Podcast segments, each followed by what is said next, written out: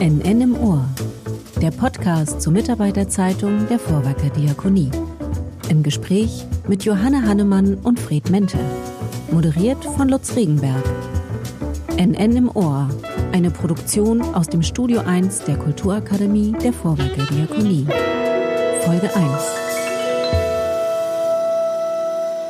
In einer Zeit, in der soziale Distanz besser ist als die direkte Begegnung, greift die Vorwerker Diakonie zu einem für sie neuen Instrument. Dem Podcast, also einem digitalen Hör- oder Audiobeitrag. Deswegen sitzen wir heute mitten in den Sommerferien 2020 im Aufnahmestudio der Kulturakademie. Wir, das sind die Geschäftsführer der Vorwerker Diakonie, Johanne Hannemann und Fred Mente. Hallo. Hallo Ihnen beiden. Hallo. Und ich, Lutz Regenberg. Vorwerkerdiakonie auf Podcast-Wegen. Frau Hannemann, wie ist die Idee dazu entstanden?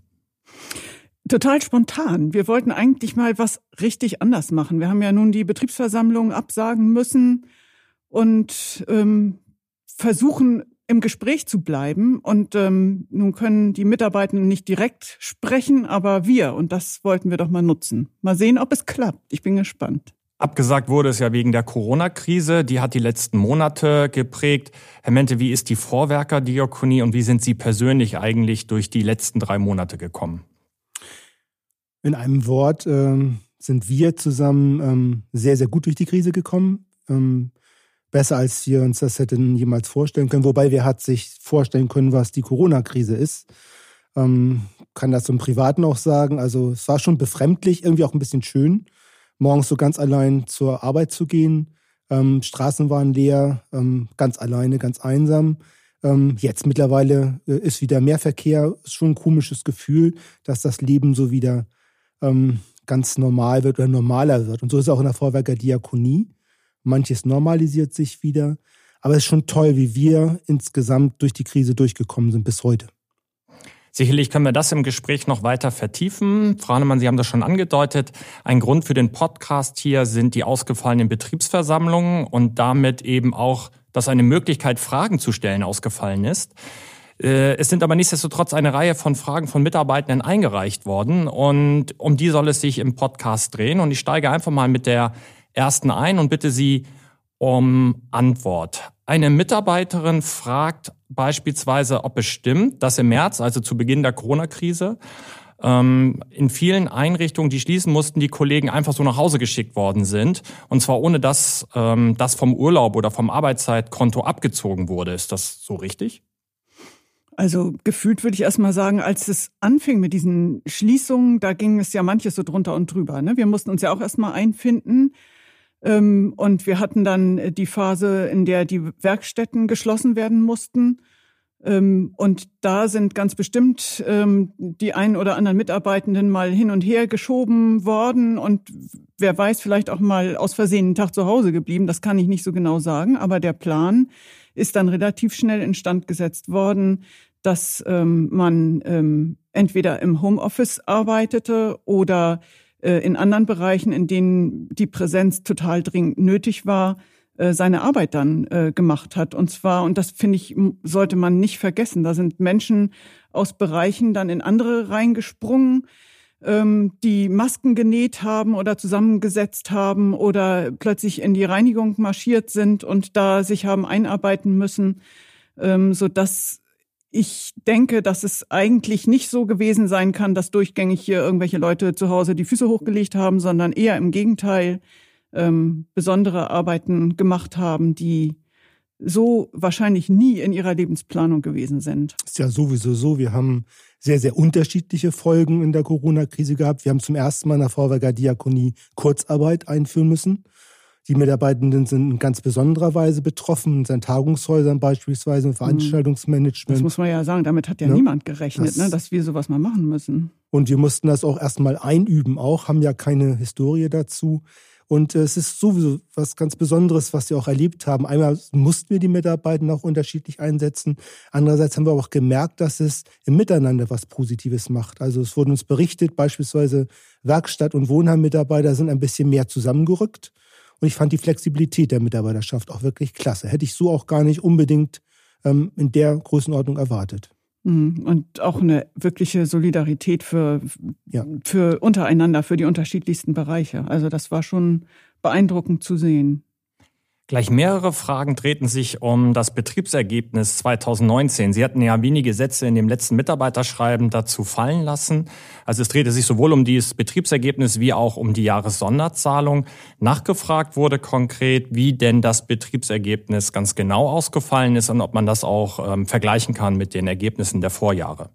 Ja, es ist eine, äh, sei mal immer wieder ein bisschen schwierige Frage. Ich merke das auf den Betriebsversammlungen seit Jahren, diesen Teil ähm, zu erklären einerseits ganz, ganz wichtig für die Mitarbeitenden, andererseits wegen der großen Zahlen auch schwer nachzuvollziehen.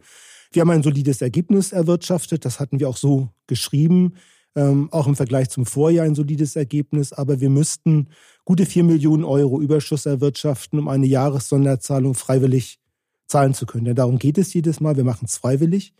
Ähm, da sind wir nicht gelandet, wir sind bei einer guten Million äh, gelandet, in einem schwierigen Umfeld, bei hohen Tarifsteigerungen, die wir auch immer so wollen. Das ist eigentlich sehr, sehr gut, aber ich kann es schon verstehen, dass die Mitarbeitenden sehr auf die Jahressonderzahlung immer hoffen. Wir brauchen nur das Geld, ähm, auch die eine Million, um in neue Strukturen zu investieren, beispielsweise in die Klinik, aber auch jetzt ganz aktuell, um Vorsorge für dieses Wirtschaftsjahr zu treffen. Wir sind in einer schwierigen wirtschaftlichen Situation auch, ähm, die nicht so ganz einfach ist. Und da haben wir Vorsorge aus dem Jahresergebnis 2019 getroffen. Das halten wir für unsere Verantwortung als Geschäftsführung. Vielleicht gleich nachgehakt im Vergleich zu dem Jahr 2018 dann. Was gab es da für ein Ergebnis, wenn Sie sagen 2019 war rund eine Million, 2018? Lagen wir bei 1,2 Millionen Euro positives Jahresergebnis. Also ziemlich genau. Ziemlich genau eine Punktlandung, ja. Eine weitere Frage ging auch auf diese Jahressonderzahlung ein und ähm, da bewegte den Fragestellenden, was denn mit den Leitungskräften ist und ob Leitungskräfte, wenn Mitarbeitende keine Jahressonderzahlung bekämen, auch verzichten würden oder eben nicht. Ja, das ist eine Frage, die haben wir auch im letzten Jahr schon gehört im Übrigen. Und ähm, ich bin immer ganz überrascht, dass einige wirklich glauben, dass äh, wir für uns eine Sonderwurst haben in der Geschäftsführung und in der Leitungsebene. So ist es nicht. Bei uns ähm, ist es so alle oder keiner sozusagen. Und ähm, jetzt ist es so, dass wir in diesem Jahr keine zweite Jahressonderzahlung haben. Und das gilt auch für alle Leitungskräfte, selbstverständlich. Wenn wir über Jahressonderzahlung reden oder über Zahlungen, dann ist man ganz schnell bei dem Thema der Corona-Prämie. Ich glaube, das wurde von der Politik schon kurz nach Beginn der Krise im März aus der Wiege gehoben. Wie ist denn der aktuelle Stand bei der so initiierten Corona-Prämie? Ja, initiiert ist, glaube ich, das, das richtige Wort. Ähm, ich hätte mir gewünscht, man hätte sich da ganz, ganz anders entschieden in der Politik. Ähm, wir haben es auch versucht ähm, zu beeinflussen auf unserer Ebene, zu sagen, wir haben viele, viele Menschen, die Besonderes geleistet haben. Das ist auch in der Pflege der Fall, aber es ist auch in der Jugendhilfe der Fall, es ist in dem Krankenhausbereich der, der Fall, in der heilpädagogischen Frühförderung, in den Sozialhilfen. Mhm. Überall ähm, haben wir Mitarbeiter, die wirklich was ganz, ganz Besonderes geleistet haben. Die bekommen nichts, es bekommen nur die Mitarbeiter in der Pflege, das durchgereicht, was uns aus Bundes- und Landesmitteln gezahlt wird. Das werden wir, so es super klappt, Ende Juli können. Wenn es etwas später wird, spätestens Ende August. Wir hätten uns da mehr Gerechtigkeit gewünscht, überhaupt Gerechtigkeit gewünscht. Ähm, ich freue mich für die Mitarbeiter in der Pflege. Ganz toller Job gemacht.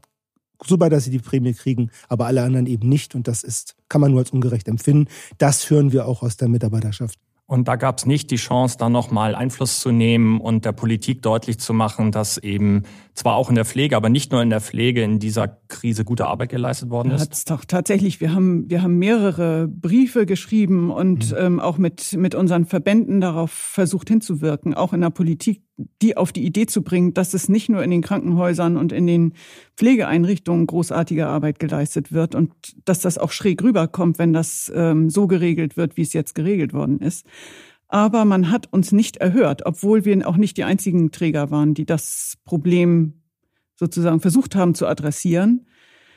Das war eine echt politische Entscheidung, wo plötzlich irgendwie die losgelaufen sind. Und ähm, jetzt sind wir so gelandet. Wie gesagt, es geht nicht darum, dass die Mitarbeitenden, die sie jetzt bekommen, das nicht verdient hätten. Ähm, wir hätten es uns nur für alle anderen, die sich das auch verdient haben, auch so gewünscht. Aber so ist es jetzt. Damit müssen wir umgehen. Alles klar. Für diese Podcast-Runde würde ich dann erstmal das Ende ein einleiten. Ähm, wir hören uns zu weiteren Fragen in einer nächsten Runde. Bis dahin danke ich Ihnen beiden erstmal für das offene Wort und bin gespannt auf die nächsten Antworten, die wir im nächsten Podcast zu hören bekommen. Herzlichen Dank. Vielen Dank. Vielen Dank. Tschüss. Tschüss. NN im Ohr. Der Podcast zur Mitarbeiterzeitung der Vorwerker Diakonie. Im Gespräch mit Johanne Hannemann und Fred Mente. Moderiert von Lutz Regenberg. NN im Ohr. Eine Produktion aus dem Studio 1 der Kulturakademie der Vorwerker Diakonie.